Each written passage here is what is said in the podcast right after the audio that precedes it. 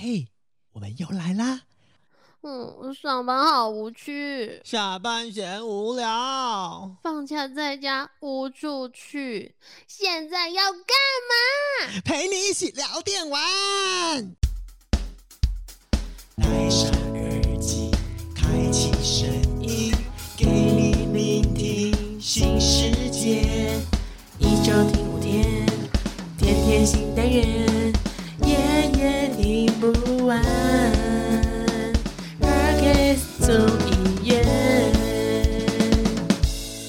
我是口饭，A.K.A 李长博。我是米娜，喷火龙宝丽龙，哎，你怎么少了一个火恐龙啊？你这样很不尊重他、不行，哎我不要，我不要啊！好啦，其实今天真的是超级激动的，你知道吗？就身为就是很爱看这种歌唱选秀比赛的人来说，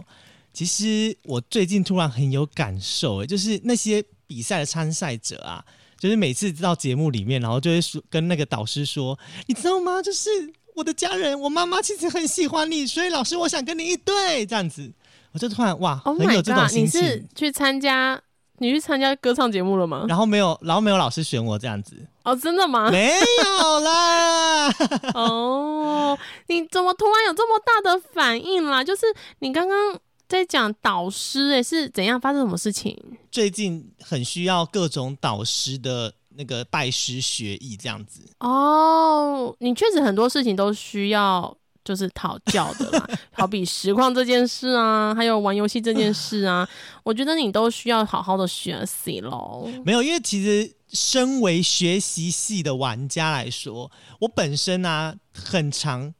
没办法从零开始学，我突然都是踩着别人的步伐往前走，就是别人告诉我说啊，你冲这个桩就对了啦，然后你现在就是接下来你就是要比如说要先升阶，再干嘛，要再干嘛，要解什么解什么解什么，我就按照别人的步骤走，所以我很爱看实况的原因，就是因为他们都会跟我讲教学，然后就照他们走。至少不会走歪路。但是你说因为这样子走，然后身为无氪玩家的我呢，就诶好像又没有办法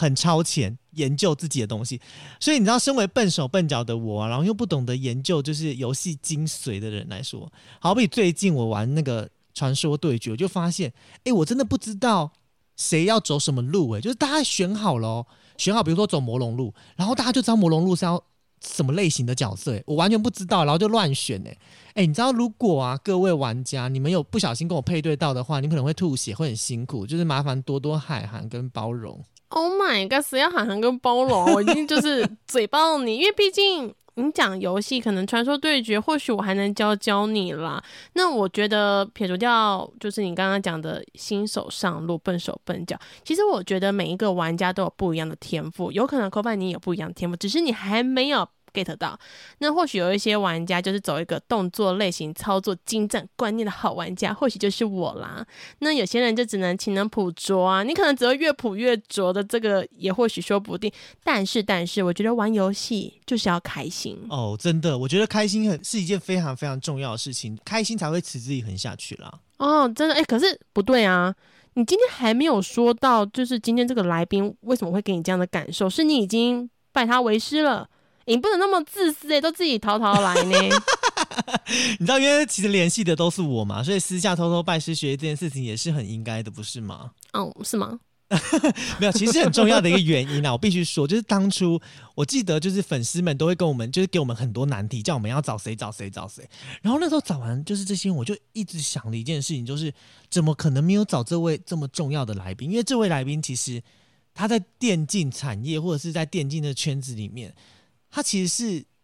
可以算是很重要的一个人物。我不知道哪来的胆子，然后就发了。因为最近呢，他在天堂 W 就是风风火火，就是非常的，就是大家都嗯知道、更认识这个人。然后因为电竞这个身份，其实我自己觉得啦，除了电竞以外，他应该也是从小看我长大的吧？啊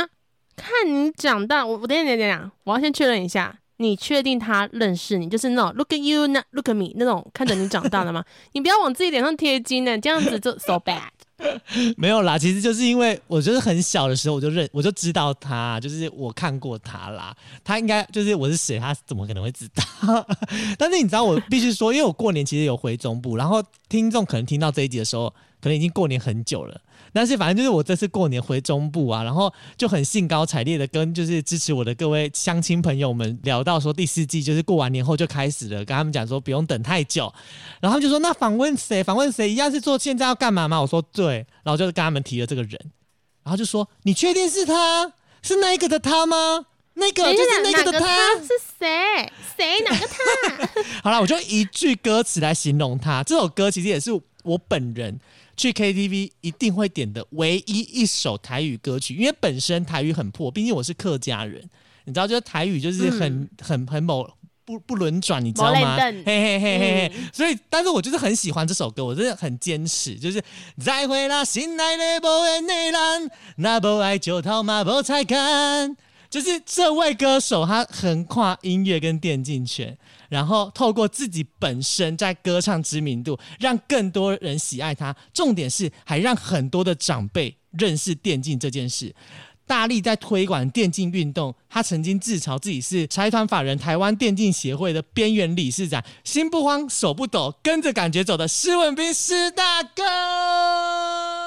Hello, Co Fi，还有这个 Mina，还有节目的听众朋友们，大家好，我是施文斌。然后这个修修正一下，我是边缘人协会理事长。边缘人要移动一下位置就对了。对对对，因为因为很过去大家对于打电动的小孩都是感觉他们是边缘人嘛，嗯要么就是没有朋友，要不然又不爱念书，然后就是自己一个人闷头在打电动，然后呃现实生活都不管的人，所以呢，呃，我曾经有有一度有这样子的感觉，所以我常常自嘲说我是边缘人协会理事长。哇哦，哎，这样讲好像是真的，因为我自己也是以前很标准那种，就觉得说啊，就是不不想念书，玩游戏啊。所以刚刚听施大哥这样讲，哎，真的有点让我感触有点深。哎，不过我相信一定非常多人不知道，其实施大哥你在玩游戏应该有四十多年的时间了吧？对，快逼近五十年了。哦，对对对，我记得我我小时候应该是高年级，然后那个时候的社会上，大家一般的家庭里面还没有彩色电视机，哦，然后那个时候我们家里面是那种有一个拉门的那种黑白电视机，对对对，然后呢。当时呢，因为我我是我是遗父子的关系，所以呢，一个小孩在家里面很寂寞。那妈妈要出去外面工作，所以呢，她其实很疼我。所以呢，当时有电视游乐器，现在大家 Google 一下，可以去找到 Atari 的第一代黑白电视的那个画面。我们在两边的玩家在接球，不要漏接，这样，然后再把它打回去，有点像是那种最早最早的那一种几何图形的网球，这样。对，就从那个时候开始，从那个时候开始一直到现在，所以呢，这个已经逼近五十年了。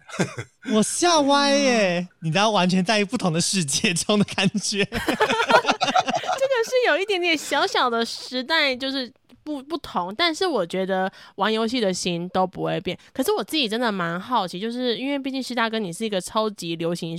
尖端，这么年轻的时候就已经开始玩游戏了。那其实真的开始在接触实况，是因为《全境封锁二》这款游戏吗？对，我在玩《全境封锁二》那个时候开始，那其实只是说我因为是用音乐来出道，用歌手的身份来出道，所以呢，大部分的听众朋友们可能比较认识我的是我的音乐或者是我的歌。那其实大家可能比较不知道，就是说我其实是从小玩到现在，所以呢，其实我的游戏经历跟我的音乐经历可以画成等号。那从《全境封锁二》开始那段时间，其实是主要是也是因为，呃，一方面就是说我平常就是一直都是做一个创作型的艺人，所以呢，我平常大概一年的时间里面，我可能有十个月的时间，我是必须要在家里面沉淀。我出道之后，后来开始一直到成自己成立工作室，我一直希望就是说能够走创作这条路。所以呢，我们都知道啊，那个要要写歌的人，基本上来讲，你一定要够闲。所以呢，大家比较少看到我去主持节目啦，嗯啊，我去拍戏啦，当然有啊。那这入行已经三十年了，其实多多少少也有一些戏剧的一些作品，或者是一些主持的作品，只是说我比较少去碰触他们，因为我想要多留时间让我自己留下作品。所以也因为我要选择走创作这条路的关系，所以呢，我让我自己在家里面够闲。听众朋友们，如果说你想你想一下，就是如果说我今天这个一整天在外面拍戏啦、主持节目啦、跑通告啦，然后我回到家其实睡觉的时间都不够，真的真的，我根本不可能沉淀，我根本不可能会有作品。那也就是因为这个样子，这段时间我一方面这个实体的唱片已经萧条，那我们现在几乎 MV MV 拍好都放在网络上面，所以呢，其实这段时间大家比较少看到我，并不表示我没有发片。其实一直以来我都是每年一张专辑跟大家见面。呃，这个一路走过来，从全境封锁开始，然后那段时间刚好一方面是自己在家里面闲的时间够多，然后自己又爱打电动，对，那我的时间就比较多一点点。就是我每天晚上晚餐后一直到我睡觉之前，我大概能有能够瞧个三个小时的时间，我能够开个台，然后打打电动。对于一个热爱游戏的我而言，我觉得这个是非常开心的事情，所以呢，我就完全的投入，这样一直到现在。哦，因为我自己其实是玩《全境封锁》的第一代，然后二的时候，当时因为嗯、呃我要读书的关系，所以我就没有接续玩。可是当时我在就是了解《全境封锁》的时候，我就有在想说，是大哥你是直接玩二没有玩一，还是你两个都没有没有，我我我从一一路玩到二，我我应该全境封锁，我算是也算是粉丝之一了。对对对，嗯除了除了暴雪以外，这个全境封锁算是我我认为我，因为我一直喜欢大家大家看我的资料就知道，从暗黑破坏神开始，那暗黑破坏神其实就是一个打宝游戏。对，嗯。哦，那全境封锁其实它就是打宝游戏，只是它的是射击类的打宝游戏。没错没错你今。天要对你今天要把王推倒了，然后这个王会掉装，因为我非常我比较偏爱打宝游戏，是。对，所以我我就射击游戏我就玩全境封锁，然后开始开播，然后刚开始玩全境封锁的时候，我并没有每天开，嗯，那一直到后来我我这个辗转的开始有机会可以靠实况赚钱的时候，我那个时候最早是固定开台就是在金刚，嗯然后那个时候开 PUBG。其实说实话，就是开实况，毕竟算是比较呃近期的呃盛世。那是大哥你自己本来是在音乐圈这个领域是非常非常的呃知名，然后你突然跳转到这个游戏实况，你当时有有遇到困难吗？哎，困难是一定有的。我觉得，我觉得这个这个讲起来，真的不是只有实况这个部分的困难，是，包括使用电脑我都有困难。我简单的讲，我我的年纪，在我大学毕业的那个年代，这个世界上都还没有电脑。对，在电脑普及的时候，我们我们抓大概是九一九九九年到两千年那个时候，电脑完全普及，只是那个时候五十六 K，所以呢，大部分流行的是单机版的游戏。但是那个时候最早，我的第一个我的第一个电脑是因为我做音乐，所以我就用我是买 Mac 的电脑。是，那当时呢，因为我又很爱打电动，然后呢，在当年呢，Mac 的电脑呢，它的游戏实在太少了。对对，那游戏太少了。那在台湾呢，我们去光华商场啊，那能够买到的光碟啊，几乎都是 PC 的，那几乎看不到 Mac 的这种单机版的游戏光碟。所以当时我为了要玩那个魔兽争霸，我还特地飞到美国去，然后这个，然后在美国的那个 supermarket 直接买光碟回来玩。后来我就毅然决然的就组了 PC 电脑。是 对，那为了打电动，所以呢，可想而知，就是我们我们求学阶段是根本没有电脑，所以我一直到现在，左手右手各一根食指，一指神功，对，一指成功，然后再新注音，然后用新注音，然后这样子这样子一路这样下来，然后所以我我现在开实况的时候打字，他们说冰师大哥你打字很快，我说我拍谁？我两指成功。这样，所以其实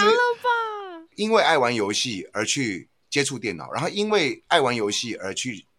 不耻下问，问很多年轻的朋友或者是网友，然后请他们教我，然后这样子一路的这样子，一直到后来开实况。那开实况也是不懂，然后开始就会你你当你开播的时候或开播之前，我们到 YouTube 上面去找啊，找影片啊，嗯。找教学啊，就跟 CoFi 一样，你要玩游戏的时候，你你你懒得去研究它，你对。现在有很多实况组拍影片，直接看完影片就知道哦这个角色怎么玩，所以我们其实 OBS 怎么设定啦，Lily Coco 微博啦，对不对？我们其实除了问朋友之外，就是到 YouTube 去找资料。所有的一切，网络上都会给你任何所有的答案。对对对对对，如果话说回来，照这个时序来说，大家可能都不知道，嗯就是施大哥的台湾电竞协会，其实在二零一三年都已经成立，其实距离现在都快十年的时间了。那其实推广这么久，这几年其实必须说，电竞这件事情其实也慢慢的发酵，因为不管是企业投资啊，或者是很多的人开始不是只是看。人家打电动，而是关注电竞这件事情，然后加上其实很常遇到一些呃，不管你熟不熟电竞，很多人可能都有一个迷迷失，就是像刚刚前面提到的嘛，就是电动就是那些坏小孩啊，或者是不爱念书的人才打电动啊。但是其实打电动这件事情对电竞来说，其实只是一小块，很小很小一块，就是大家眼睛看到的那一块而已。对啊，我们上一届其实也有访问很多就是电竞目前幕后的人，然后他们有提到说，其实，在电竞这个领域上，其实政府现在也蛮认真要推动，然后也把电竞这件事情在整个全世界来说，它已经被纳入在运动的这个项目当中。那其实很多人都好奇，就是石大哥，你们台湾电竞协会除了是一个跟呃政府单位可以沟通的一个桥梁之外，原本的初衷就是培育一些优秀人才嘛。那不管对于就是玩家或者是非玩家来说，诶，电竞协会到底是干嘛的啊、那我们又该如何实际的行动去力挺这个电竞协会？我先从时序来说，就是呃，我从一九九二年出道，然后到今年呢，刚好我入行三十年。那我因为比较早出道，所以大家认识我，可能从从先从我的歌，从我的音乐开始。嗯那只是呢，大家可能最近这些年，因为我我开始推动电竞纳入体育发展条例，一路到现在，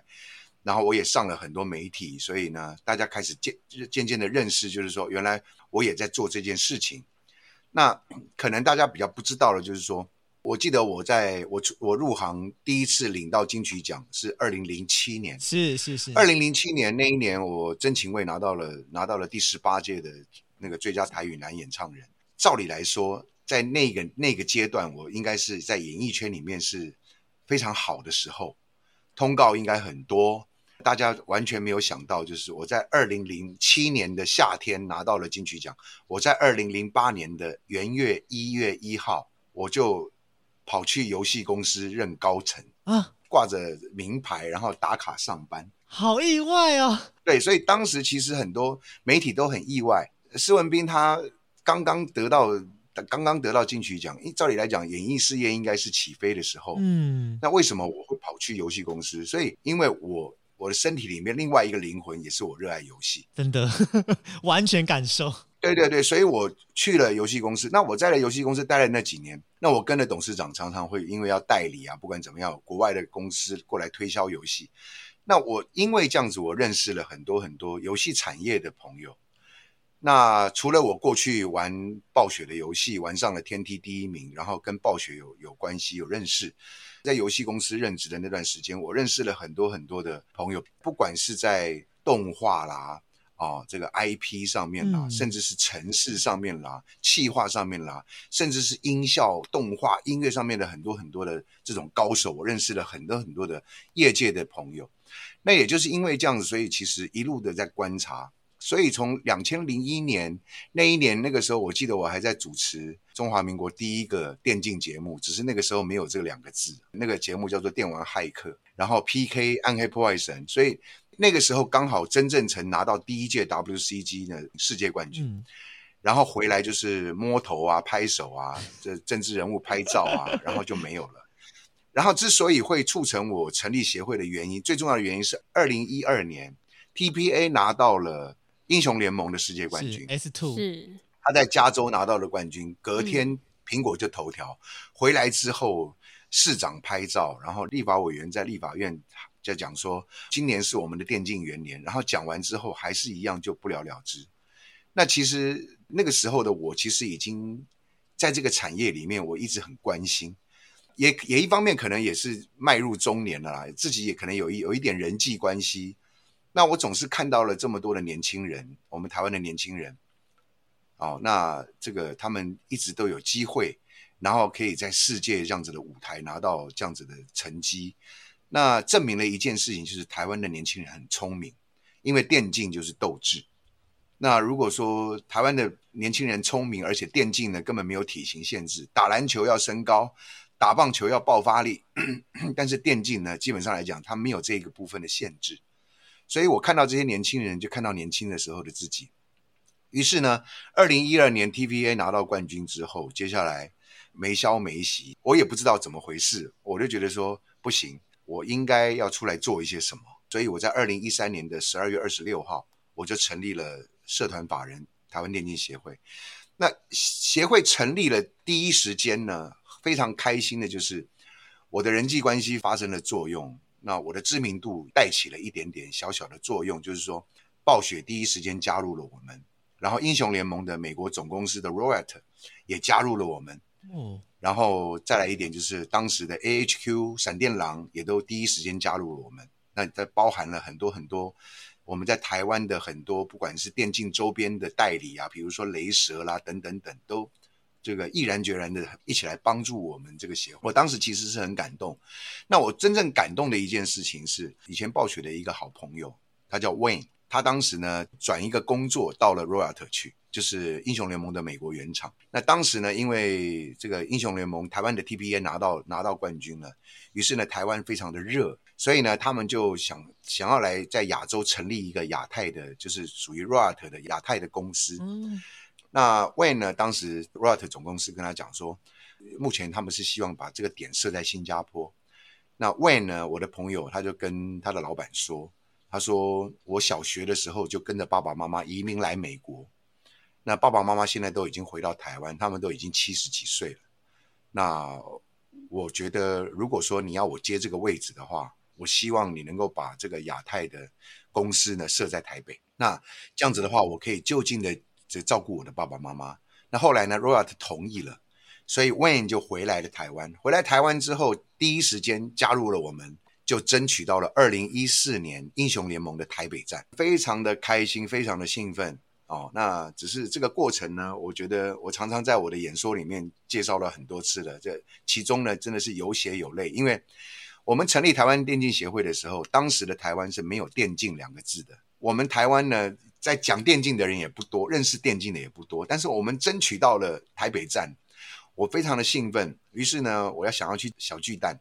但是呢，我们碰到了难题，就是小巨蛋他们有评审制，那他们的评审就问说：“你们这个不是艺文活动啊，不是演唱会那什么艺文活动，所以呢，就是我们借不到。”那后来呢，我就很急啊，想办法。那于是我辗转的透过关系，我们借到了高雄巨蛋。然后我就告诉魏 n 说这样可不可以？然后魏 n 就跟我讲说，全世界的好手要来到台湾，我们不要让他再再坐高铁下去，太舟车劳顿，太辛苦了。那最后我们真的没有没有场地的情况之下，我们最后只能选择了台大体育馆。所以呢，这个当年我们办这个比赛的时候呢，其实一方面美国直接舞台那些最新的科技技术进到台湾。然后可很可惜的是，我们的场地实在太小。那但是呢，这个当时也有很多人会质疑我们说，是不是台湾都不重视电竞？嗯。然后我那个时候只能陪笑，我心里面在想说，我们台湾不是不重视电竞，我们台湾没有电竞两个字。对。所以呢，这个一路过来啊，那一直到二零一六年。那我记得当时的丁特还在这个香港电竞，那个时候还是现役选手。嗯，然后我就带着他，然后跟他的老板钟培生，然后我们就一起到立法院办了一个电子竞技的产业类别的归类的公听会。那刚好呢，因为 f r e d d y 啊林长佐，那是我们音乐上的朋友。嗯。刚好我在立法院去办，那虽然它是属于国防外交的，那电竞呢应该是属于教育教育体系的，就是对，因为目前就是教育部的底下的体育署，那我就我就跟 f r e d d y 讲 f r e d d y 就帮忙，他就邀请了唐凤来参与我们的这个公听会。那我们大家都知道，那唐凤政委呢，他是白帽骇客出身啊，他对于电脑他是非常非常的了解。然后呢，后来呢就帮我们解决了很多问题。那一直到二零一七年的二月，用政委的身份，然后让我们把这个台湾电竞的选手呢，如果在世界赛有前三名的成绩呢，就可以把这个电竞跟这个下棋啊，就是西洋棋啦、围棋啦。把跟这个棋艺一样摆在一起，变成有一个，你只要是有世界前三名，你就可以有替代役这个部分。一直到二零一七年的年底，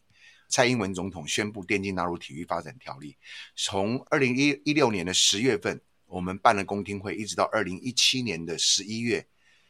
这短短的十一个月里面，台湾出了五个世界冠军，然后呢，这个也顺利的纳入了体育发展条例。所以呢，这个一路走来啊，这个真的是这个开创先河的事情啊！我在那边也是提醒所有的听众朋友啊，开创先河的事情不要来学我，太累了，头破血流。对，真的，而且头破血流也是因为施大哥，你刚好是在演艺这个事业上面本来就算是一个知名的人物，所以在做有些事情的推动上来说，比那种如果真的是要开创先河的人来说，应该会是。就已经那么艰难了，那如果他是一个本身又不是特有知名度，但是他对这个产业又特别喜欢的来推动的话，那应该可能真的没办法在这么短短的十年内就有现在台湾电竞这边这个，我自己觉得算是已经开始慢慢要走向成熟这件事情了。谢谢。那我我我我还是我再补充一点，就是说，虽然我们现在台湾的选手。签到美国的大约两年，已经有一亿多的台币的薪水，那证明就是说，OK，我们的电竞选手去打职业赛，他的薪水已经可以比照美国职棒了。那在这样的一个情况之下，我我觉得这常年的观察，台湾的职业运动基本上来讲，严格的讲起来是没有商业模式。这段时间以来，我们从 LMS 有八队，一直到现在 LMS 解散。过去我的了解，大家可能也都知道，所有养电竞队伍的老板，哦，每年都在比谁赔的少。简单 的讲，我们的对我们的直篮、我们的直棒，也都是这些金控他们去为了社会形象，然后每年在赔钱在做，然后从他们的营收上面来补这一块。所以呢，我说的是事实。那但是我们虽然我们台湾的人口不多，但是我们没有关系。那现在呢，虽然我们的职业队伍剩下一队两队，但是我觉得，呃，我们大家现在知道这件事情了。也就是说，如果你真的热爱电竞，你支持电竞的话，那我觉得养电竞队伍的这一个公司，他们有什么产品，大家叫大家就多多支持，多多购买对。哦，真的这个很重要，因为大家听到可能是前几个礼拜，但是其实是前几天我们才访问过，就是丁特特哥这边，他其实就是在跟我们分享他。电竞如何亏钱的辛酸血泪史，对，因为其实那时候他就有提到说，呃，电竞这件事情，他真的是很希望，就是透过自己的刚好自己的力量，然后自己曾经是电竞选手，所以造福这些小朋友，让他们未来有更大的舞台去。当时我听到了他他买下 AHQ 的时候，我第一个时间就联络他了，因为我我担心他没有想清楚，因为因为是一定赔钱，一定赔。而且是而且是赔一屁股。后来我带着小孩有有去找他，然后我我们在林口一起吃个饭，知道他的他心里面的意思，我就觉得就是说 OK，因为丁特这些年他也赚到一点钱，对，那他他是选手出身的，那我觉得这这一这一个在在我的眼里，他现在很多人叫他特哥啦，但是他比我年轻了。哦，那我我在我的眼里，丁特是个年轻人。那从从这一个角度，我是。我是必须要帮他拍拍手，就是说他没有忘记他的初心，那甚至呢，他现在有能力了哦，那他会愿意来去帮助更多的年轻朋友。那我觉得这一个部分就愿能够愿意做这样子的事情的人真的不多，嗯，所以在这个部分要肯定丁的。可是其实我们都知道，很多玩电竞的选手，他就有一个很大问题，是因为电竞选手他的呃运动生涯不像是其他运动项目来的，其实这么的长。就是这些选手，他的运动生涯其实很短。那如何让他们去跟未来社会做一个衔接这件事情？就是我很想问一下，就是身为理事长的石大哥，你有没有？不敢当，不敢当。你有没有觉得，就是因为你们毕竟要培育更多的人才，往更可能是往更大舞台，或者是在台湾这边发展。可是他们的未来呢？OK，我这样讲好了，大家看到这个，过去我们有世界冠军的选手，对，拿到世界冠军的选手，然后后来呢去做一些不该做的事情，嗯，哦、对不对？赚了很多的钱，然后做一些不该做的事情。是，但是我们反观丁特啦，我们讲丁特，丁特没有拿过世界冠军，对，但是他现在做的事情，我非常肯定他。虽然我不管说大家是不是喜欢他的实况模式，或者是不见得每个人都能够喜欢他，也就是一样，不见得每个人都会喜欢我。但是我必须要讲的就是说，丁特做了很多事情，在这些事情来讲的话，我们其实看到一路走来，很多拿到世界冠军的选手，然后你自己没有做好，那没有拿到世界冠军的选手，然后现在做得很好。哦，那当然这个是比较，这也这也是人生选择。这个过程当中，哦，之前 LMS 在解散之前的最后一个队伍，那个时候叫普罗电竞，两个年也是两两个年轻的朋友来找我说，他们想要养队伍，于是呢，我也就介绍了，就是成立了这个队伍。然后呢，他们的教练换人，他们就请我说帮忙问丁特能不能够去当当教练。哦那丁特他开台已经光靠斗内跟他的实况跟工商已经够了，够多了。他后来这件事情上面他是回绝我，基本上我也是尊重他，但是呢，本身来讲，这个这这些都是人生选择。简单的讲，王建民今天退休了，他不去丢棒球，不去教棒球，他要在他们家门口摆个地摊，然后卖葱油饼。嗯，只要他的葱油饼好吃，大家一定会去买嘛。是啊，这个是他的人生选择，对不对？是一样的道理，就是我们今天这个社会上面，所有台大电机系毕业的人，嗯他他未来的工作一定是跟电机相关嘛？没有这回事嘛对不对嗯？每个人一定还是会有自己的这个这个命运啊，或或者是跟自己的兴趣或者是热爱的事情会有一些出入，没有错。电竞选手的生涯比较短暂，在呃闪电狼在二零一七拿到世界冠军之前，一直都是都是 AHQ 的手下败将。选手是怎么怎么怎么来找呢？就是说，原因是因为巅峰时期。我这样讲，大家就明白了。在四年前，AHQ 称霸 LMS，原因是因为当时队伍的平均年龄是二十岁、二十一岁、二十二岁。嗯嗯嗯嗯，那当时的 Maple 才是十六岁。哦，那卡萨、蛇蛇他们的他们年纪都很都很小，对十六、十七岁。那四年后变成这个闪电狼独霸 LMS，原因是什么？原因是因为他们都长大了，二十岁、二十一岁、二十二岁。所以呢，电竞选手的巅峰的三年，大概就是大学生的这三年。哦嗯，二十岁、二十一岁、二十二岁。那简单的讲，电竞选手怎么找呢？英雄联盟来讲的话，他是十五岁啊，这个游戏是规定是十五加啊，传说对决是十二加啊。嗯那也就是说，英雄联盟为例，十五岁是高国三，国三找到选手开始到高中来培养，培养了三年，到高三的时候十七岁可以开始打职业电竞。然后开始进入电竞的，到一直到他差不多人类的反应的极限呢、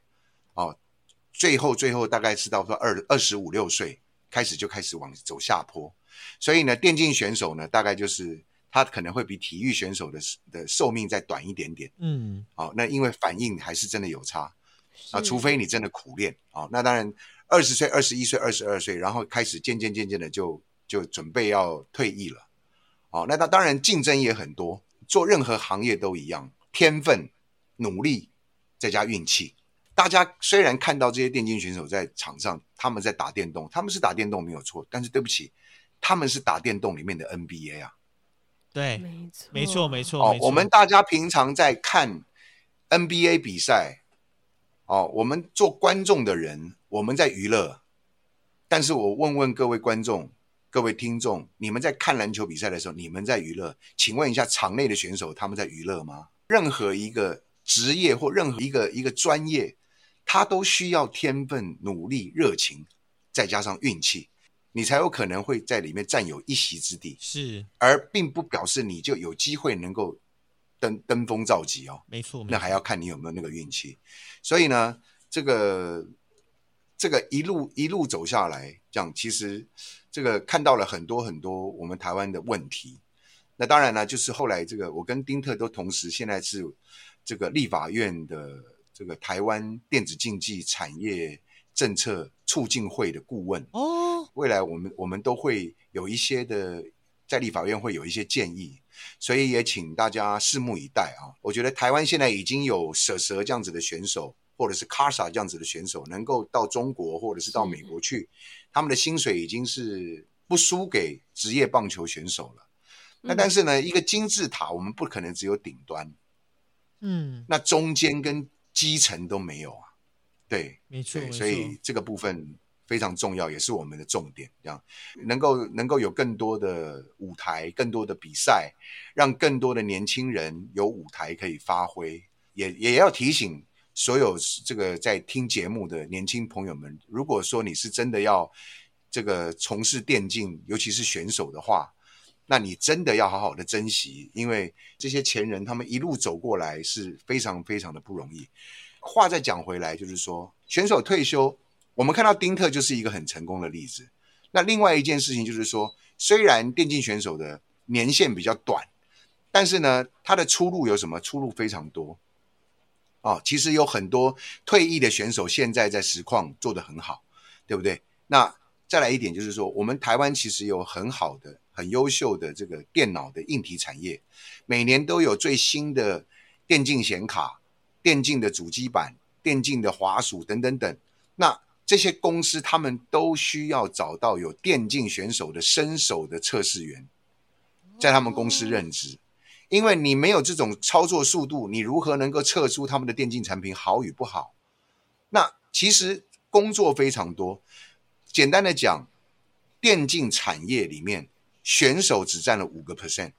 就是五趴。幕后的甚至其他的这些行业，不管是这个呃教练啦、分析师啦、主播啦、赛评啦，我相信现在大家这对这些都已经是认识非常多了。嗯嗯嗯实况组啦，嗯对不对？甚至是幕后的啦，赛事的企划啦，对不对？转播啦，对不对？然后甚至是跟游戏相关的这些这些工作职缺，对不对？都都是在这个游戏里面。我必须要跟很多家长朋友们讲，就是说，